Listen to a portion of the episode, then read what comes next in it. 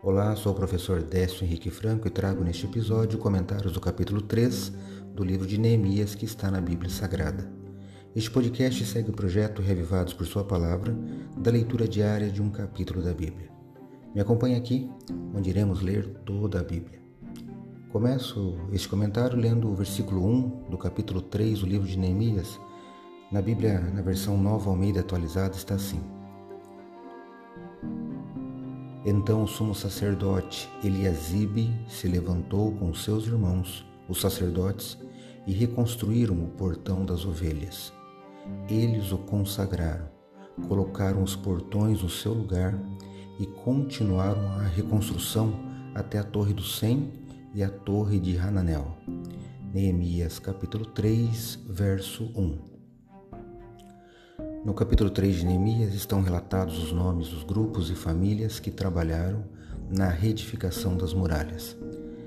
O comentário deste trecho na Bíblia de Estudo Andrews lembra que Deus recompensa as orações, jejuns, perseverança e paciência daqueles que colocam seus dons e talentos em prol do povo de Deus. Ao lermos atentamente Neemias 3, devemos compreender que a reconstrução do muro, e das portas de Jerusalém não era apenas um projeto político, mas estava relacionado ao Deus Israel que cuida do seu povo remanescente. Depois de terminados, as portas e o muro foram consagrados. A palavra consagrar significa dedicar algo em caráter de santidade àquele que é inerentemente santo, o próprio Deus. Somos chamados também, na nossa vida, a nos consagrarmos a Deus. Pense nisso hoje. Acredito, como disse o salmista, que a palavra de Deus é uma lâmpada que ilumina nossos passos e é luz que clareia nosso caminho.